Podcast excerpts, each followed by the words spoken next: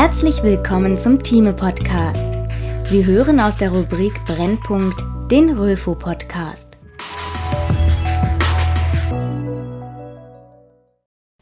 Diagnostische Strahlenexposition.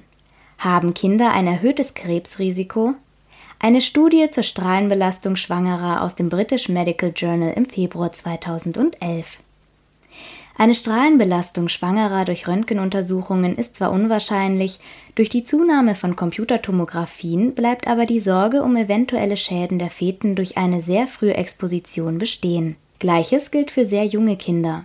Raja Rahman und Mitarbeiter gingen diesem Problem nun nach. Grundlage bildete die United Kingdom Childhood Cancer Study, eine große multizentrische Studie zu Krebserkrankungen im Kindesalter mit Daten aus England, Schottland und Wales. Potenziell verfügbar waren alle Kinder im Alter von 14 Jahren und jünger. Als Fälle wählten die Autoren Kinder mit Krebserkrankungen, die zwischen 1992 und 1996 diagnostiziert worden waren. Ihnen stellten sie aus der gleichen Population jeweils zwei Kontrollen gegenüber. Insgesamt gingen in die Analyse 2690 Fälle und 4858 Kontrollen ein. Die Autoren sammelten dabei Daten zur Exposition gegenüber nicht ionisierender und ionisierender Strahlung in Schwangerschaft und früher Kindheit. 305 Kinder erhielten 319 radiologische oder verwandte Untersuchungen in utero, 170 Kinder 247 Untersuchungen in der frühen Kindheit am häufigsten war dabei in utero eine Pelvimetrie, in der frühen Kindheit ein Röntgenthorax. Diagnostische Röntgenuntersuchungen in utero waren allerdings sehr viel seltener als Ultraschalluntersuchungen. Insgesamt wurden 13.723 Ultraschalluntersuchungen in utero und 138 während der frühen Kindheit vorgenommen in der Analyse zeigte sich ein geringfügig erhöhtes Risiko für die Gesamtheit der Krebserkrankungen nach Exposition gegenüber Röntgenstrahlen in utero, was sich jedoch als statistisch nicht signifikant erwies. Am größten war dieses Risiko für Leukämien, vor allem die akute myeloische Leukämie. Eine Strahlenexposition in der frühen Kindheit war ebenfalls mit einem geringfügig erhöhten Krebsrisiko assoziiert, vor allem für Leukämie und hier wiederum für akute myeloische Leukämien auch hier erwiesen sich die Ergebnisse jedoch als nicht signifikant. Zwischen Ultraschalluntersuchungen in utero bzw. in der frühen Kindheit und dem Krebsrisiko fand sich kein Zusammenhang. Fazit die Ergebnisse legen trotz der fehlenden statistischen Signifikanz einen möglichen Zusammenhang zwischen einer Strahlenexposition in utero bzw. in früher Kindheit und dem Krebsrisiko nahe dies macht einen besonders umsichtigen Umgang mit diagnostisch angewandten Röntgenstrahlen bei schwangeren Frauen und kleinen Kindern notwendig, so die Autoren. Herzlich willkommen zum Thieme Podcast. Sie hören aus der Rubrik Brennpunkt den Röfo Podcast. CT-Diagnostik bei Appendizitis, neutrales versus positives orales Kontrastmittel. Eine Studie aus dem British Journal of Radiology im Mai 2011. Die CT hat sich als diagnostischer Standard zur Diagnose der akuten Appendizitis etabliert. Üblicherweise wird die Untersuchung mit intravenösem oder positivem oralem Kontrastmittel durchgeführt. Mit der Einführung der Multidetektor-CT und der verbesserten Darstellung der Darmwand findet auch die Anwendung von neutralem oralem Kontrastmittel Verbreitung Näger und Mitarbeiter untersuchten in einer retrospektiven Studie die diagnostische Qualität von positivem oralem im Vergleich zu neutralem oralem Kontrastmittel. Die Autoren nahmen in ihre Studie insgesamt 199 Patienten mit nachgewiesener akuter Appendizitis auf und 201 Patienten, bei denen eine akute Appendizitis ausgeschlossen worden war bei 200 Patienten war die CT mit positivem, bei den anderen 200 mit neutralem oralem Kontrastmittel durchgeführt worden. Alle Patienten waren zwischen April 2005 und März 2008 mittels CT untersucht bzw. operiert worden. Die Untersuchungen wurden jeweils von fünf radiologisch tätigen Ärzten mit unterschiedlich langer Berufserfahrung beurteilt. Neben der Diagnose wurden auch die benötigte Zeit für die Bildauswertung und die subjektive Beurteilbarkeit der Aufnahmen verzeichnet. Die durchschnittliche Sensitivität lag bei der Verwendung von positivem Kontrastmittel bei 96 Prozent und bei Verwendung von neutralem Kontrastmittel bei 95 Prozent. Die Spezifität wurde in den Untersuchungen mit positivem Kontrastmittel mit 96 Prozent beziffert, in denen mit neutralem mit 94 Prozent. Bei keinem Einzeluntersucher zeigte sich ein signifikanter Unterschied hinsichtlich Sensitivität, Spezifität oder Zeitaufwand bei der Diagnose einer akuten Appendizitis zwischen beiden Kontrastverfahren. Beim Ausschluss einer akuten Appendizitis fand sich jedoch eine Überlegenheit des positiven Kontrastmittels bei der Identifikation der Appendix. Fazit bei der CT-Diagnose einer akuten Appendizitis ist die diagnostische Genauigkeit bezüglich der Verwendung von neutralem oralem Kontrastmittel mit der von positivem oralem vergleichbar.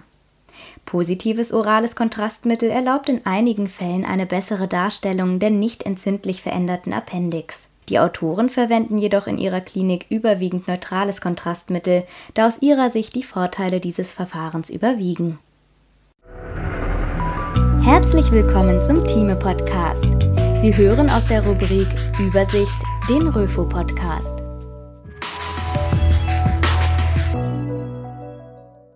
Radiologische Evaluation des Tumoransprechens in onkologischen Therapiestudien. Eine Studie aus der Röfo-Ausgabe 8 2011.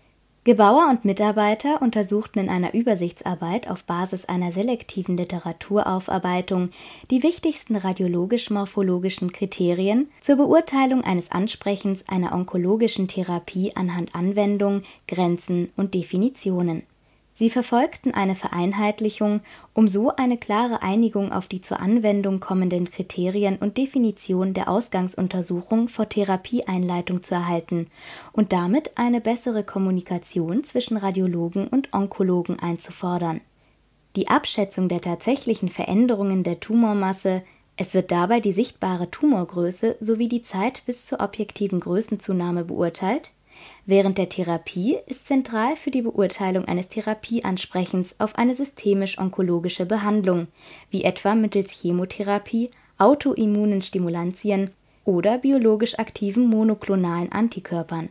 Für verschiedene Tumorentitäten und Therapien sind jedoch zum Teil spezifische Kriterien entwickelt worden, die einen einheitlichen Bewertungsmaßstab zunehmend erschweren. Die sogenannten WHO-Kriterien stellen den ersten Maßstab dar Sie beinhalten das Konzept einer Aufsummierung der Produkte der maximalen bidimensionalen Tumorläsionsdurchmesser zu einer Gesamtsumme und Beurteilung der Veränderung dieser Gesamttumorfläche im Verlauf. Im Jahre 1979, dem Zeitpunkt der Veröffentlichung der Kriterien, wurde primär an eine Beurteilung von konventionellen Röntgenaufnahmen und von klinischen Tastuntersuchungen gedacht, welche dann später auf die CT- und MRT-Bildgebung übertragen wurden die Autoren machen den Nachteil der WHO-Kriterien in ihren relativ ungenauen Definitionen bezüglich der minimalen Tumorgröße aus. Diese gibt dem Beurteiler viel Freiheit, die wiederum zu einer sehr hohen Varianz führt. Aus dieser Problemstellung heraus wurden immer weitere Kriterien entwickelt, die die Autoren aufarbeiten die Studie RECIST, kurz für Response Evaluation Criteria in Solid Tumors, wurde im Jahre 2000 veröffentlicht und definiert zum ersten Mal die minimale Tumorgröße für Zielläsionen und die Unterscheidung zwischen messbaren und nicht messbaren Läsionen. Außerdem wurde mit RECIST im Gegensatz zu den WHO-Kriterien zum ersten Mal eine unidimensionale Messung eingeführt Trotz der Vorteile wie etwa der einfacheren und rascheren Beurteilung des morphologischen Ansprechens weisen die Autoren zu Vorsicht im Einsatz der RECIST-Kriterien, etwa bei Hirntumoren hin. RECIST 1.1 stellt eine Weiterentwicklung aus dem Jahre 2009 dar, die im Wesentlichen die Messung des Kurzachsendurchmessers bei der Beurteilung von Lymphknoten vorsieht. Die IWG- oder JASON-Kriterien aus dem Jahre 1999, überarbeitet 2007 veröffentlicht, kombinieren morphologische mit funktionellen und bioptischen Parametern, was die Auswertung entsprechend komplex macht. Diese konnten sich aber als Standard in klinischen Studien zur Beurteilung von malignen Lymphomen etablieren. Aus nicht-zytotoxischen Therapien gingen die sogenannten CHOI-Kriterien hervor, die neben dem Durchmesser der Läsionen auch die Vaskularisation der Läsionen mittels der Dichte im CT nach Kontrastmittelapplikation heranziehen Durch die interventionellen Verfahren bei der Behandlung des hepatozellulären Karzinoms entstanden die EASL-Kriterien, da deren Auswirkungen auf den Krankheitsverlauf nicht oder unzureichend mittels morphologischer Kriterien erfasst werden konnte. Grundlage der Beurteilung mittels EASL-Kriterien ist die Messung der hypervaskularisierten Tumoranteile des hepatozellulären Karzinoms im Verlauf einen letzten Kriterienblock machten die Autoren in den sogenannten PET-Kriterien aus, die auf der Positronen-Emissionstomographie beruhen und analog zu den bekannten morphologischen Kriterien zwischen kompletter, partieller, stabiler und progredienter Erkrankung unterscheiden. All diese Kriterien dienen in erster Linie der Beurteilung von großen Patientenkollektiven in klinischen Studien und sind am weitesten verbreitet in Phase-II-Studien.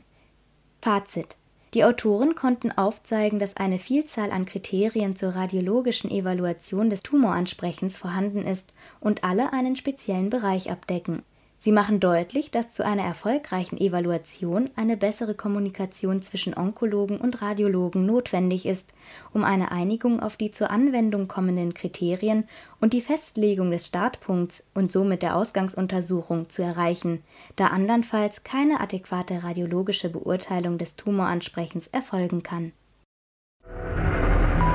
Herzlich willkommen zum Thieme Podcast. Sie hören aus der Rubrik Bildessay den Röfo-Podcast.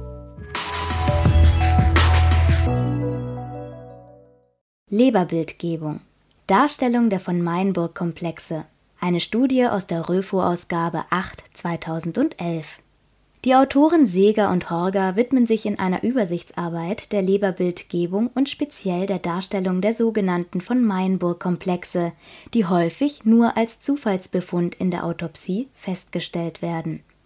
Von Meinburg-Komplexe sind benannt nach dem Pathologen Hans von Meinburg, der im Jahr 1918 über die pathologische Anatomie und allgemeine Pathologie der Zystenleber berichtete es handelt sich dabei um einen relativ häufigen Zufallsbefund in der Autopsie.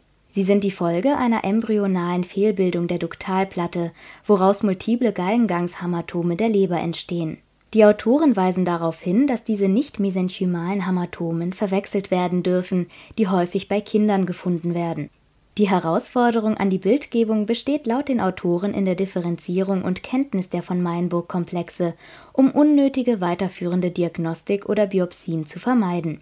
Da diese Komplexe typischerweise asymptomatisch sind, sind es in der Regel Zufallsbefunde und daher nicht therapiebedürftig Insbesondere im MRT, Goldstandard für die Diagnose ist die histologische Sicherung in Zweifelsfällen, kann die Diagnose gestellt werden, wobei als Wegweiser eine Vielzahl disseminierter zystoider Läsionen bis zu 1 cm Größe ohne Kommunikation zum normalen Gallengangsystem dienen. Fazit. Die Autoren zeigen auf, dass der von Meinburg-Komplex aufgrund der Probleme in der Bildgebung schwierig ist, da häufig auch winzige Läsionen bildmorphologisch nicht darstellbar sind Sie zeigten aber auf, dass insbesondere im MRT eine Diagnose möglich ist und dabei auf eine Vielzahl disseminierter zystoider Läsionen bis zu 1 cm Größe ohne Kommunikation zum normalen Gallengangsystem zu achten ist